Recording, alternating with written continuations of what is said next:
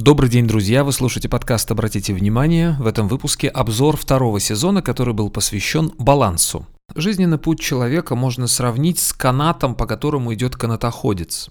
Очень важно находиться в тонусе, не расслабляться, но при этом и не напрягаться, не отклоняться вправо и не отклоняться влево, а быть ровно посередине, соблюдать равновесие, соблюдать вот этот самый баланс, золотая середина, здравый смысл потому что чрезмерное отклонение вправо или влево может привести к катастрофическим последствиям.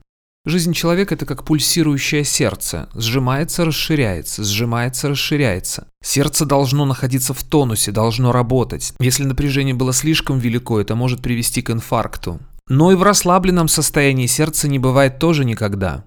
Везде должна быть золотая середина. Но это не значит, что нужно избегать крайностей, потому что узнать, где находится золотая середина, можно только побывав в разных концах спектра. Качнула в одну сторону, как маятник, потом качнула в другую, и приблизительно понятно, где находится золотая середина. Теперь немного подробнее о том, как соблюдать баланс в разных сферах нашей жизни. Начнем с того, что происходит между двумя людьми, то есть со взаимоотношений. Одно из важнейших условий качественных взаимоотношений – это умение находиться в своих границах и уважать границы другого человека. Это баланс между близко и далеко. Если вы подойдете к человеку слишком близко, будет больно. Если отойдете слишком далеко, будет холодно. Как в той притче про дикобразов, которым было очень хорошо, когда было тепло, но пришли великие холода, они стали замерзать, и нужно было что-то делать. И одному из дикобразов пришла в голову такая мысль, а давайте-ка мы будем греть друг друга своим теплом.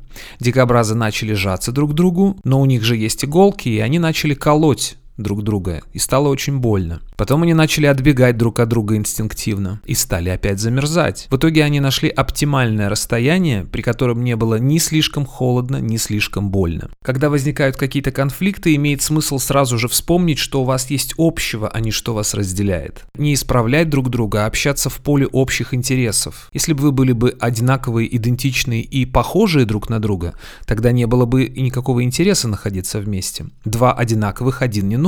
Именно потому, что два разных человека дополняют друг друга, это их и держит вместе. Мне очень нравится фраза «нет хороших или плохих людей, есть неверно выбранная дистанция». И эта дистанция всегда отыскивается, когда обе стороны в этом заинтересованы. Приближаясь и отдаляясь, приближаясь и отдаляясь, найдется такая точка, в которой будет всем удобно. Двигаемся дальше. Баланс между давать и брать. Два человека не могут быть вместе просто так. Есть какая-то причина, какая-то цель их вместе объединяет. И здесь очень важно понимать, что в этих взаимоотношениях я даю, а что я получаю, что мне необходимо получить и что я могу отдать. Далеко не всегда можно отдавать себе отчет, что вас вместе удерживает. Это когда вам вместе хорошо, а врозь вам скучно, но вы при этом не совсем понимаете, что именно вы даете друг другу. Но даже если вы не понимаете, это не значит, что не происходит взаимовыгодного обмена. И до тех пор, пока эти взаимоотношения являются взаимовыгодными, они могут продолжаться.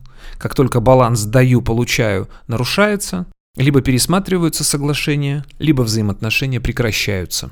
Переходим к следующему пункту – баланс между верхом и низом. В самом начале, когда два человека только начинают общаться, они демонстрируют друг другу свои лучшие качества, а неприглядные стороны при этом скрываются. Причем чем ниже самооценка, тем тщательнее скрываются эти самые неприглядные стороны. Параллельно с этим формируются ожидания от партнера. Чем инфантильнее человек, тем дальше находится ожидание от реальности. Когда эти ожидания не оправдываются, а они рано или поздно не оправдываются, то есть, когда происходит столкновение с реальностью, возникает обида на партнера. Ну, то есть, я себе нарисовал одну картинку, а увидел в действительности другую. А поскольку невысокий уровень осознанности и инфантильность, то не приходит в голову мысль, что, ну, раз я сам нарисовал эту картинку, то и в претензиях нету никакого смысла. Но это осознание может быть у зрелых людей, а у инфантильных это все приводит к претензии. Причем партнер находится в такой же ситуации. Его ожидания не оправдались, но вместо раскаяния своей второй половины он видит обиженное лицо. И возникает конфликт, взаимные претензии. Во время конфликта кто-то берет верх, а кто-то находится в униженной позиции. А через какое-то время они меняются местами. Тот, кто был наверху, испытывает угрызение совести и опускается вниз. Появляется чувство вины, и тем самым партнер выталкивается вверх. Теперь второй участник конфликта, желая реванша, начинает наносить удары. Ситуация повторяется. И вот это начинает напоминать качели. Сегодня ты сверху, я снизу, а завтра наоборот. Сегодня я на коне, а завтра я жертва. Многие люди играют в эти качели всю жизнь. Это очень эмоционально, драматично, никогда не скучно. Бывает ситуация, когда людям надоедает играть в эти качели, и кто-то прерывает эти взаимоотношения. Но если не вынести уроков и внутренне не вырасти, не созреть, не эволюционировать, то есть шанс повторить ровно такую же ситуацию, но с другим человеком. И, наконец, третий путь – это перестать играть в эти качели и вспомнить, что никто не выше, никто не ниже, а что все равны, и начать уже знакомиться с собой и с партнером, попутно избавляясь от старых ожиданий. Ну вот для примера такая иллюстрация. Приходит муж домой пьяный и начинает орать на жену. Жена обижается, и на утро, когда ему плохо, она начинает ему мстить и высказывает все то, что накопилось. И еще вчера он был сверху, она снизу, а утром наоборот, она сверху, он снизу. Он, как побитая собака, идет на работу, а обида-то копится. И это до следующей пьянки он опять напивается и опять высказывает все то, что накопилось. Она, вместо того, чтобы выслушать, затаивает обиду, которую потом высказывает. Но и он не делает выводов. Он тоже обижается и идет за новой бутылкой. В этой ситуации бесполезно ждать, когда партнер повзрослеет. Начинает тот, кто более осознанный. Тот, кто внутренне более зрелый и более взрослый, сходит с этих качелей, а второй уже на них кататься не может, потому что для того, чтобы играть в эти качели, нужны двое. И либо меняется партнер, внутренне меняется, как бы дорастая до уровня того, кто более зрелый, либо происходит расставание. Потому что если партнеры находятся на разных уровнях осознанности, очень долго игра продолжаться не может. И тут мы переходим к следующему пункту – баланс между внутри и снаружи. Взаимоотношения могут продолжаться сколь угодно долго, если партнеры вместе растут и духовно развиваются. Если кто-то из кого-то уже вырос и обогнал в развитии, то будет разрыв. Потому что танго – это танец, который танцуется вдвоем. Что значит баланс между внутри и снаружи? Снаружи вы используете общение со своим партнером как зеркало, как обратную связь, для того, чтобы понимать, какие процессы происходят у вас внутри. Вы понимаете, что реакция вашего партнера – это реакция на ваши действия, которые, возможно, вы не осознаете. Обратной связью могут быть не только слова, сколько поступки, действия или их отсутствие. И чем ближе и глубже взаимоотношения, тем качественнее, точнее, тоньше обратная связь. Что, в свою очередь, делает взаимоотношения еще прочнее. При условии, напоминаю, что если обе стороны растут вместе. От взаимоотношений переходим к самореализации. И начнем с баланса между удовольствием и удовлетворением. Это чем-то похоже на баланс между давать и брать, только не между партнером во взаимоотношениях, а между окружающим миром. Мы что-то получаем от мира и отдаем потом миру. Постоянно что-то берем и постоянно что-то отдаем. Когда мы что-то отдаем, мы испытываем удовлетворение, потому что мы избавились от того, что у нас есть. А когда мы берем, мы испытываем удовольствие, мы получаем то, что нам необходимо. Если этот баланс нарушается, то могут возникать сложности. Например, если только потреблять, ничего не отдавая, удовольствие будет не в радость. И наоборот, если только отдавать, забывая о себе, удовлетворение превратится в истощение и выгорание. Очень важно восстанавливаться и не забывать о себе и о своих потребностях. Если выгорание все-таки произошло, очень важно не заставлять себя одождаться, когда накопится эта энергия творческая и вырвется наружу. Она вырвется в любом случае, вы не сможете это удержать. Но и если ее нету, и выдаить из себя ее невозможно тоже. Заставлять себя что-то отдавать, если вы находитесь в фазе выгорания, это только усиливать депрессию, которая приведет к апатии. По этому поводу Николай Фоменко пошутил на русском радио, чтобы корова мало ела и давала много молока, ее нужно меньше кормить и больше доить. Это была шутка, напоминаю, так делать не нужно. Двигаемся дальше. Когда человек находится на самой низкой ступени пирамиды Маслоу, ему до самореализации еще ой как далеко, пока не удовлетворены основные базовые потребности. И здесь очень важно найти золотую середину и соблюдать баланс между богатством и бедностью. Пока не установится баланс в финансовой сфере, очень сложно самореализоваться. Когда денег мало, все мысли о том, чтобы заработать, а когда их много, все мысли о том, чтобы их не потерять. Переход на следующий уровень возможен тогда, когда о деньгах уже не думаешь. Не думаешь, чтобы их заработать, и не думаешь, что у тебя их кто-то украдет. Чтобы улучшить свое финансовое положение, нужно делать две простые вещи. Необходимо больше зарабатывать и меньше тратить. Если вы ведете расточительный образ жизни, то вам никакой зарплаты не хватит. Но быть скрягой тоже неразумно, потому что если вы не тратите деньги, вы зажимаете этот поток, и деньги к вам перестают приходить. Деньги – это хороший слуга, но плохой хозяин. Когда вы поняли, что не в деньгах счастье, вы уже начали приближаться к самореализации. Когда вы относитесь к ним с уважением, но не боготворите их. Следующий пункт – это баланс между изоляцией и популярностью. Чтобы заниматься самореализацией, нужно понять, что вы хотите отдать миру. А для того, чтобы что-то отдать миру, нужно это найти в себе. А для этого необходимо остаться наедине с собой. Найти контакт со своей индивидуальностью. Когда вы нашли, чем вы хотите поделиться. Когда вы понимаете, какую пользу можете принести людям. Вы начинаете контактировать с окружающими и отдавать то, что накопилось. И если вы будете делать это качественно, рано или поздно вы себя зарекомендуете как хороший специалист. А если же навязываться постоянно, назойливо куда-то лезть на глаза, то будет происходить обратный эффект. Люди будут избегать такого человека. Если человек сам себя не любит, его не полюбит никто. Но как только человек сам себя полюбил и принял таким, какой он есть, нездоровое стремление к славе и всеобщей любви постепенно исчезает. И, наконец, человек, который относится к себе хорошо, нравится многим. Двигаемся дальше. Баланс между тиранией и самоуничижением. Если человек в детстве столкнулся с моральным или физическим насилием, он может начать считать себя жертвой. А поскольку все в жизни сбалансировано, рано или поздно жертва перемещается в другую противоположность и становится тираном. Как минимум тираном самому себе или самой себе.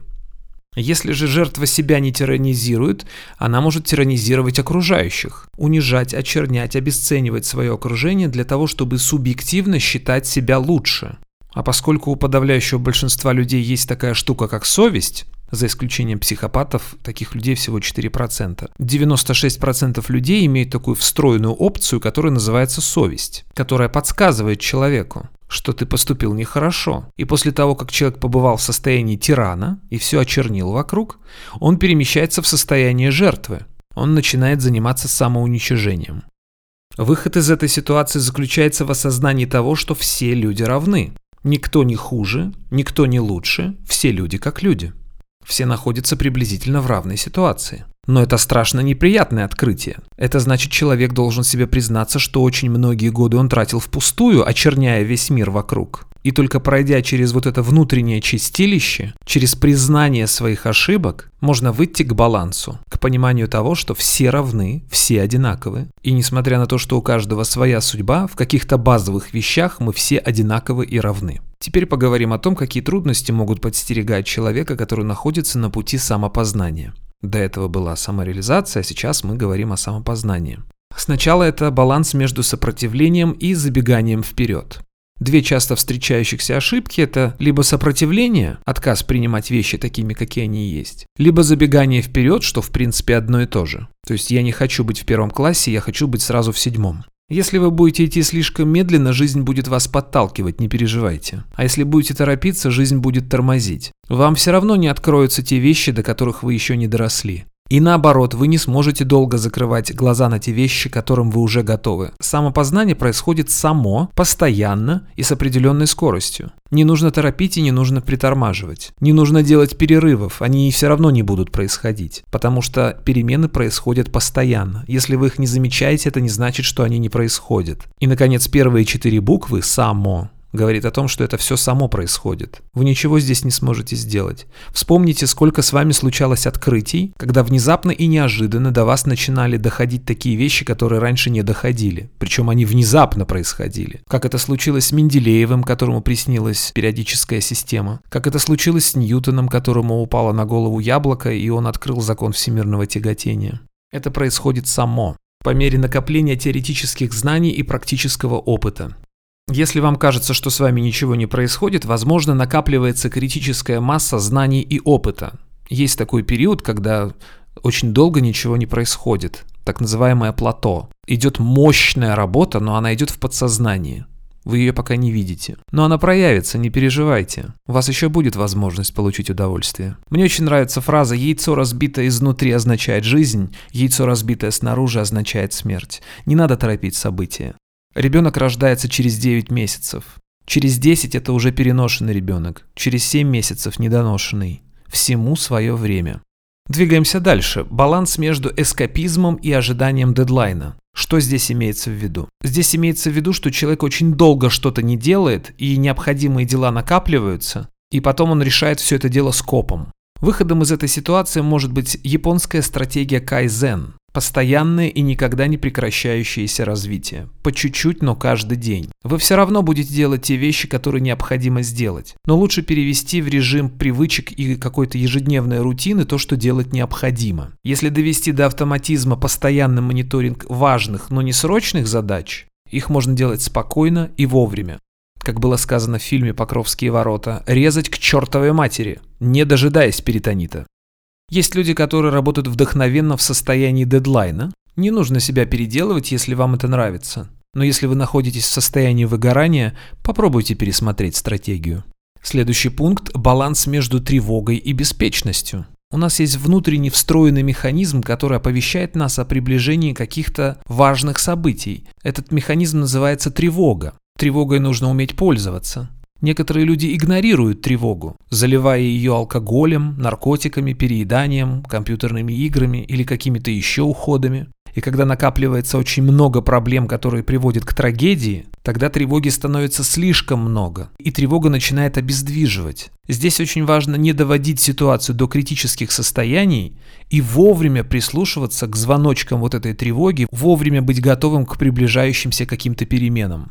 Если быть беспечным, можно оторваться от реальности. Если тревоги слишком много, она может обездвиживать. А уметь пользоваться тревогой – это и есть та самая золотая середина. У животных можно поучиться, как пользоваться этой самой тревогой, этим самым встроенным механизмом. Например, у кошек. Мне нравится метафора «кошка, греющаяся на солнце». Когда кошка греется на солнце, она абсолютно расслаблена. Она не находится в бессознательном состоянии но она абсолютно расслаблена. Если случается подозрительный шум, она немедленно реагирует. Она открывает глаза, она навостряет ушки, и как только она убедилась, что опасности нет, она опять абсолютно спокойна. Когда опасность есть, она готова реагировать, она внимательно оценивает ситуацию, но как только видит, что все в порядке, она опять расслабляется и получает удовольствие от жизни. Двигаемся дальше. Баланс между проекцией и интроекцией. Проекция – это когда человек приписывает чему-то внешнему то, что происходит у него внутри. Например, когда мы наделяем человека какими-то качествами, которые сами в себе не осознаем. Как это проверить? Очень просто. То, что нас раздражает в других людях или восхищает в других людях, это есть в нас самих. Например, если вас восхищает чья-то предприимчивость, это значит, что вы внутри тоже предприимчивый человек, но вы в себе этого не обнаружили. У вас есть этот талант, но вы сами себе не признаетесь в этом. И наоборот, если вам кажется, что кто-то жадный или подлый, то это значит есть в вас самих. Это была проекция. Интроекция то же самое, только наоборот. Когда человек приписывает нам что-то, что нашим не является, а мы это берем и себе присваиваем человек находится в плохом настроении и говорит «ты хамло». И если у меня невысокая самооценка, или я не в состоянии понять, что у человека просто плохое настроение, то я это приписываю себе. Баланс, как всегда, находится посередине. И он заключается в том, чтобы уметь отличать оценку от того, что происходит на самом деле. Конечно, это не случается сразу, а происходит только по мере роста осознанности, по мере накопления опыта, по мере того, как будет расти умение отличать одно от другого.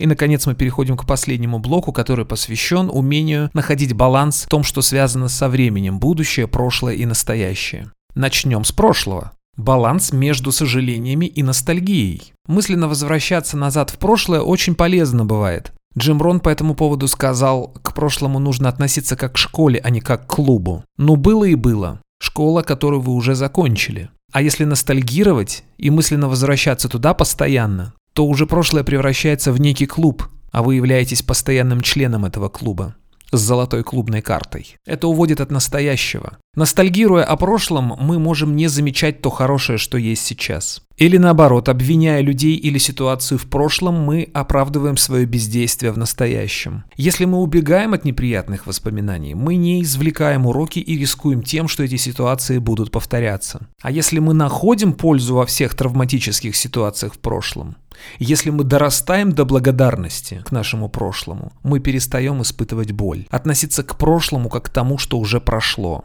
Отучился я в этой школе и наконец-то закончил. Также очень важно уважать свое происхождение. Если оправдывать свое бездействие в настоящем тем, что «ну, я родился не в той стране» или «я родился не в то время», Я родился не в той семье, у меня не та национальность, у меня не та религия, у меня не то социальное происхождение, у меня не было в детстве паровозиков. Если вот так постоянно делать, то можно себя обездвижить в настоящем и потратить очень много времени зря. Ошибкой будет также гордиться своим происхождением, потому что, еще раз напоминаю, все люди равны, и у каждого свое происхождение то, кем вы родились, то, где вы родились, то, в какой семье вы родились. Это не ваша вина и не ваша заслуга. Если относиться с уважением к своему прошлому, не хвастаться и не стыдиться его, то можно черпать из него силы для продвижения вперед. Это как большое могучее дерево, оно может стоять только тогда, когда корни надежно укреплены в земле. И еще раз напоминаю, что это очень полезная практика время от времени возвращаться мыслями в прошлое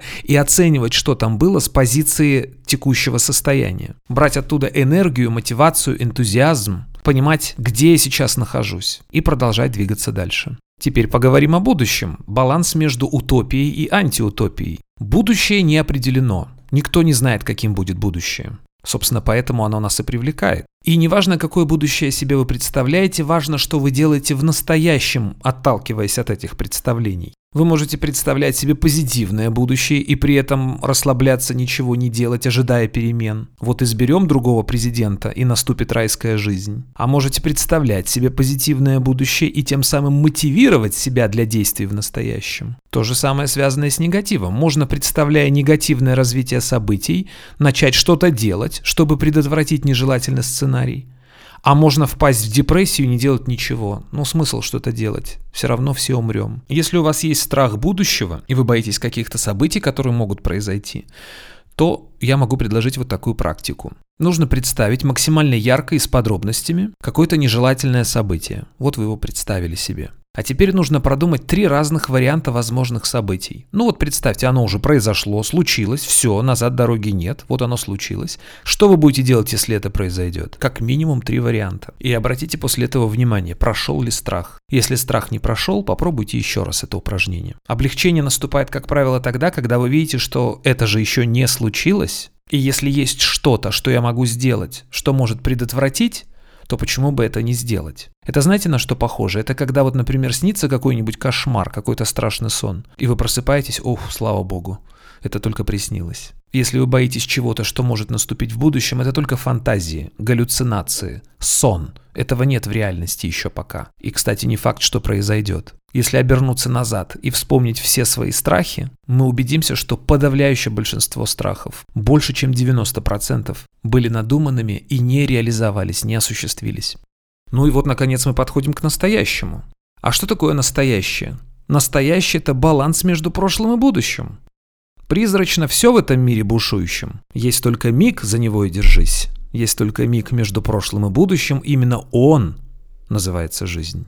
Лично мне очень нравится мысль, что что бы мы ни делали, что бы мы себе там не фантазировали, прошлое или будущее, это все равно происходит в настоящем. Мы нигде не можем находиться, кроме как в настоящем. Боитесь ли вы будущего, ностальгируете ли вы о прошлом, это все равно происходит здесь и сейчас. И поэтому призыв «будьте здесь и сейчас» звучит нелепо, потому что мы и так все время, всегда, 100% времени находимся здесь и сейчас. Другое дело, что мы делаем в это время. Чем мы заняты здесь и сейчас? Мы делаем что-то полезное для себя? Или мы убегаем в прошлое и в будущее? Все эти фантастические фильмы про машину времени выглядят смешно и неубедительно. Очень большое количество людей, очень большое количество времени посвящает путешествиям в прошлое и в будущее. Но делают они это здесь и сейчас. Большое количество людей ходят по улицам в шлемах виртуальной реальности. Страшатся того, что еще не наступило. Предаются сладким воспоминаниям о том, что уже прошло, забывая замечать то, что происходит прямо сейчас. Но оно происходит, замечаете вы это или нет. Жизнь проходит. И каждый раз, когда вы ловите себя на том, что вы были неосознаны, вы становитесь осознаны. Что точно не нужно делать, так это обвинять и ругать себя, после чего продолжать делать то же самое. Это порочный круг, который называется «грешить и каяться». Он может повторяться бесконечно.